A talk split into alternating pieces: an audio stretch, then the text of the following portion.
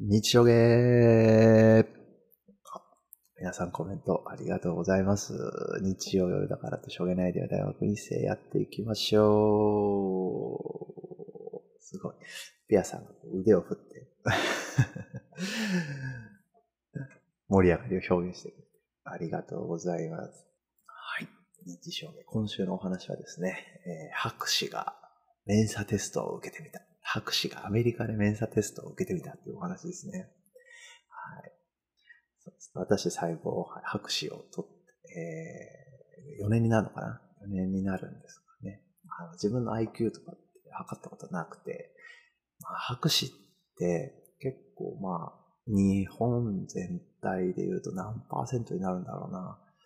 多分まあ5%も持ってない。10%は絶対に持ってないとは思うんですけど、ぐらい、まあ、レアな資格でもある。で僕もついでに獣医師の資格を持ってるので、まあ、獣医師と博士とって持ってる人って言ったら、まあ5%はいないんじゃないかなと思ったんですよね。で、まあ、じゃあ IQ も上位5%に入るんじゃないかということで、IQ 測ってみたいと。まあ IQ と言ったら、まあ、メンサっていう団体なんじゃない。メンサって、Google とかで調べていただけるとわかるんですけど、IQ136 以上の人かな？136以上の人たちが集まって、えーなんやかんやしている、まあ、会員制のクラブなんですね。そのメンサに入るために入会テストがあって、入会テストで IQ136 以上あるというのが認められると会員になれるといったものなんですけど、獣医師と博士を持ってる人っていうのは5%いないぐらい。そんで IQ136 以上っていうのは、ま世界でも5%以上、そのなんて言うんだろうな、IQ 上位5%以内の人が入れるっていう団体なんで、これは入れるんじゃないかということで、受けてきたんですよ。はい。もちろんアメリカメンサってことなので、テストも英語なんですよね。なので、受けてきました。はい。で申し訳ないんですが、まだ結果はまだ来てなくてですね。2週間ぐらいで結果来るよって言われたのに、結果まだ来てなくて。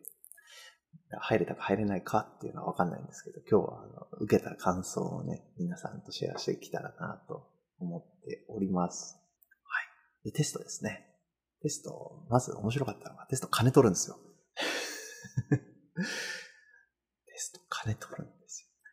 なんか普段60ドル取るんですって。60ドルだから今で言うと1.4ドル、1.3だから、18、7800円ぐらい取るんですよね。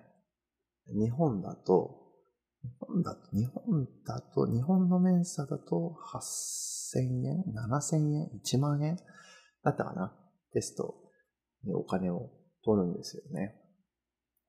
金取るかよとか思いながら、なんか受けるの嫌だなと思ってたんですけど、でも今回実は半額の30ドルで受けられるということで、あ、もうこれは絶対受けなきゃって受けてまいりました。で、テストが2部構成になっていて、2つの IQ テストを1日で受けさせられるんですね。で、1つは、えっと、マークシート問題で、合計で43問ぐらいの、まあ、パッと見て答えられる問題がセクション7個になってるので、だか40から50問ぐらいの問題がセクション7つあるので、だから350問ぐらいの問題を、あの、すごい速さで解かされるんですよ。43問を2分とかで解かされるんですよ。え、短すぎない？って。あの、塗ってたら2分終わるよっていう、本当に。塗ってるだけで2分終わる。塗ってる間に次の問題読んで次の問題の答えを見つけておかないと、本当に塗り終わらない、全部。っていうぐらい、時間が足りないような感じでした。これで、まあなんかその頭の回転とか測ってるんだろうなとか思いつつ、すごい速さだ。そう。はい。あ、これありがとうございます。AK さんすごい。はい。ありがとうございます。そうなんですよ。めちゃめちゃ速かった。で、ちなみにその、それに心構えがなかったから、その一つ目のセクション、一つ目のセクション塗り終わらなくて、マジで半分ぐらい空白になっちゃって。あ、もうこれ絶対通れないじゃん、とか思いながら。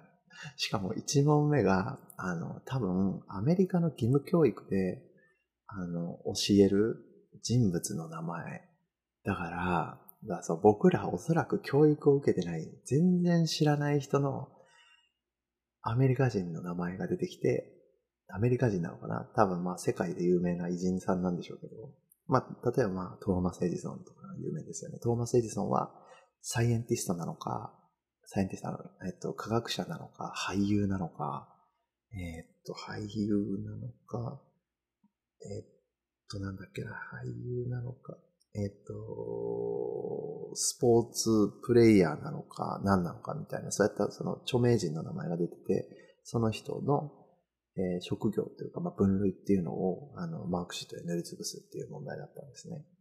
トーマス・エジソンなら僕も知ってますエイブラハム・リンカーンとかも知ってるんですけど、もうね、あの、全然知らない人の名前が出てくるんですよね。アメリカ人にとっては常識なんでしょうけど。そうで、それで、うわ、これ誰だろうとか考えてる間に、まあ、半分ぐらい空白のまま時間が終わると。で、2分が終わると、はい、じゃあ次のセクションを釣ってくださいって感じになるんですよ。